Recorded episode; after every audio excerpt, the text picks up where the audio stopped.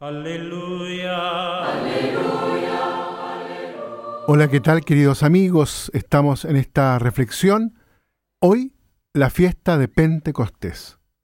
Celebramos el día de Pentecostés. Nos sabemos ungidos y urgidos por el Espíritu, a proclamar a los cautivos la libertad y a los ciegos la vista, a poner en libertad a los oprimidos. El Espíritu se manifiesta en nosotros, derrochando sus dones y haciendo crecer sus frutos, cultivando así en cada uno una auténtica vida en el Espíritu, una vida espiritual, una vida de santidad. Nos hace falta un espíritu de santidad que impregne tanto la soledad como el servicio, tanto la intimidad como la tarea evangelizadora, de modo que cada instante sea expresión de amor entregado bajo la mirada del Señor. De este modo, todos los momentos serán escalones en nuestro camino de santidad.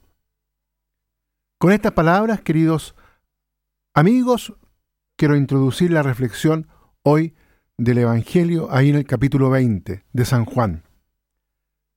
El evangelista quiere demostrar que con la resurrección de Jesús se ha creado una situación totalmente nueva. La resurrección señala el inicio de una nueva creación que toma forma en la comunidad de los primeros discípulos, en la comunidad de la salvación. Con la exaltación del resucitado, se pasa del tiempo de Cristo al tiempo del Espíritu. El resucitado actúa en la comunidad con el poder y la actividad del Espíritu. Este poder y esta actividad manifiestan al mundo la misión que los apóstoles han recibido de Cristo. Con ocasión del bautismo de Jesús, el Espíritu Santo había consagrado de manera oficial al Mesías y había inaugurado su actividad pública. Ahora en Pentecostés, el Espíritu hace que el pequeño núcleo de discípulos se presente en público, asuma el lugar que le toca la historia y la salvación, y que no lo abandone hasta el retorno del Señor. La misión de los discípulos es anunciar el don de la reconciliación y de la paz. En este sentido, hay cuatro hechos principales.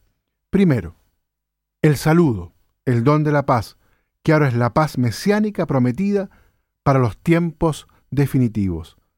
Paz que para los discípulos reunidos quiere decir perdón por la infidelidad durante la pasión, superación de la incredulidad y victoria sobre el miedo.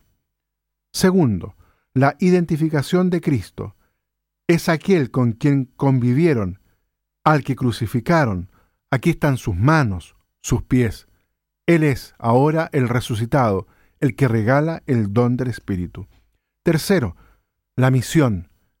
La paz y el perdón que ellos reciben deben transmitirlo a todos los hombres. Llegarlo a toda la humanidad es tarea principal de la Iglesia en cuanto sacramento de la salvación. Cuarto, el aliento que indica la realidad y la naturaleza del don que se les ha regalado. Reciban el Espíritu. Al principio de la creación, el Espíritu planeaba sobre las aguas, como dice en Génesis, ahí en el capítulo 1. Es el soplo de Dios que ha dado vida al hombre. Así ahora el Espíritu plasma el hombre nuevo e inaugura así la nueva creación. Los invito entonces, queridos amigos, para que en este domingo, día de Pentecostés, cada uno abra al máximo su corazón y se deje inundar de modo sobreabundante por el don del Espíritu de Cristo resucitado. Que Dios los bendiga a todos y a cada uno.